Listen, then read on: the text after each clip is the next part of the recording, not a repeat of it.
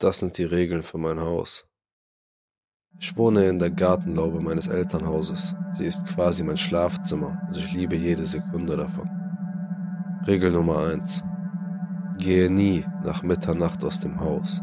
Und wenn du musst, dann mach keinen Mucks. Vor allem kein Singen, keine Musik, kein Summen, kein Schlüsselklimpern und kein Reden. Regel Nummer zwei: Vergiss nie abzuschließen. Wenn der Schuppen offen ist, schließe ihn und schaue nicht hinein. Regel Nummer 3. Die Lichter flackern, wenn du sie ausschaltest. Verlasse den Raum erst, wenn das Flackern aufgehört hat. Regel Nummer 4. Wenn du eine Person im Augenwinkel siehst, schau ihr direkt in die Augen und warte, bis sie verschwindet. Regel Nummer 5. Wenn du einen Mann im Wohnzimmer hängen siehst, verlasse den Raum, schließe die Tür Schließ ab und geh spazieren. Wenn du zurückkommst, sollte er verschwunden sein. Regel Nummer 6. Lass niemals eine Kerze brennen, nicht einmal für eine Sekunde, nur um auf die Toilette zu gehen. Wenn sie brennen kann, wird sie es tun. Regel Nummer 7. Wenn du auf halber Höhe des Gartens bist, sieh dir den Mond an. Wenn er voll ist oder zunimmt, bist du sicher. Alles andere siehe Regel 8. Regel Nummer 8. Wenn irgendetwas schief geht, rennst du zum Gartenhaus, schließt die Tür ab, ohne mit den Schlüsseln zu klimpern. Sie hassen dieses Geräusch. Schließt alle Jalousien, legst einen Film ein und schaust ihn dir in voller Länge an. Regel Nummer 9. Wenn du mit einem Video einschläfst, wird der Fernseher am nächsten Morgen ausgeschaltet sein. Ignoriere es. Das bedeutet, dass es ihnen gefallen hat. Regel Nummer 10. Der Kühlschrank darf nie eingeschaltet oder geöffnet werden. Beides wird sie anlocken. Beziehe dich auf Regel 8, wenn du kannst. Regel Nummer 11. Wenn im Haus ein Licht brennt, gehe hinein und schalte es aus. Siehe Regel 3. Regel Nummer 12. Du wirst in der Nacht trinken müssen. Deine Kehle wird kratzig und trocken sein. Nach 12 Uhr dürfen nur noch kohlensäurehaltige Getränke getrunken werden. Regel Nummer 13. Offene Behälter sind nach 23 Uhr gefährlich. Stelle sicher, dass alle Deckel fest zugeschraubt sind. Regel Nummer 14. Motten und Spinnen werden gegen 1 Uhr nachts auftauchen. Fang jede einzelne und lass sie wieder frei. Schlaf nicht ein, bevor du das getan hast. Regel Nummer 15. Nimm die Pillen, auf denen dein Name steht. Achte darauf, dass dein Name richtig geschrieben ist. Wenn nicht, wirf sie über deine linke Schulter. Regel Nummer 16. Vielleicht siehst du Graffiti an den Seiten des Hauses.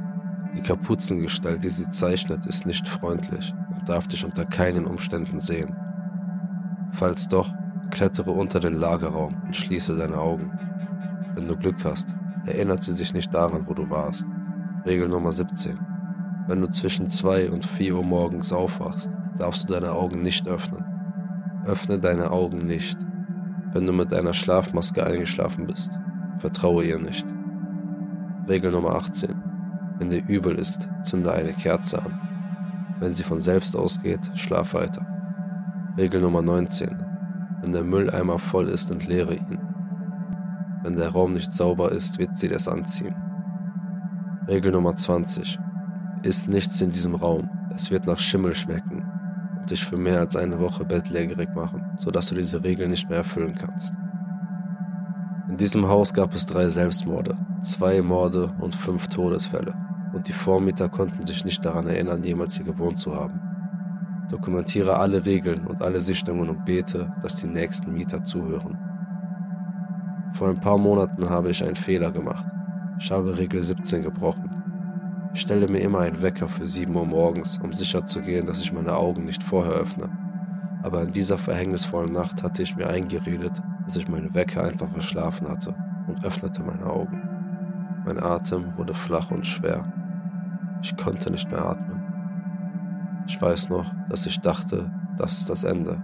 Ich hab's vermasselt. Ich habe eine Regel gebrochen. Meine Augen gewöhnten sich an die Dunkelheit und entdeckten einen Eimer auf meiner Brust.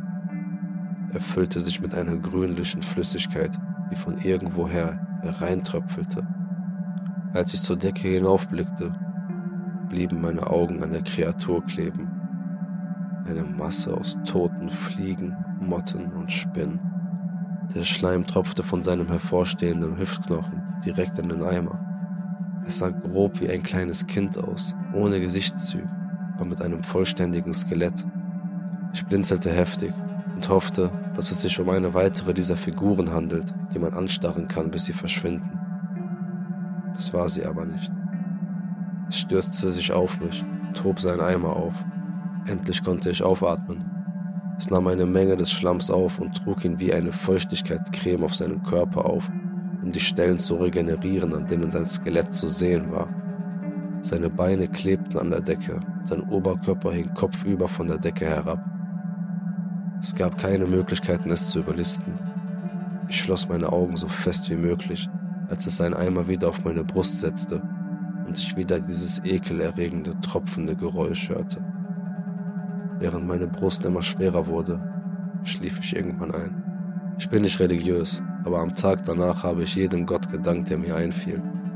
Ich war aufgewacht und war scheinbar unverletzt, außer einer gebrochenen Rippe. Ich erzählte es meinen Eltern und sie lächelten. Sie müssen dich mögen, sagte mein Vater lässig. Ich fühlte mich nicht glücklich, ich fühlte überhaupt nicht viel. Natürlich war ich dankbar, das wäre jeder. Aber wieso haben sie mich nicht umgebracht? Warum haben sie sich entschieden, mich zu retten? Bin ich für sie lebendig mehr wert? Ich glaube nicht, dass ich das jemals herausfinden werde.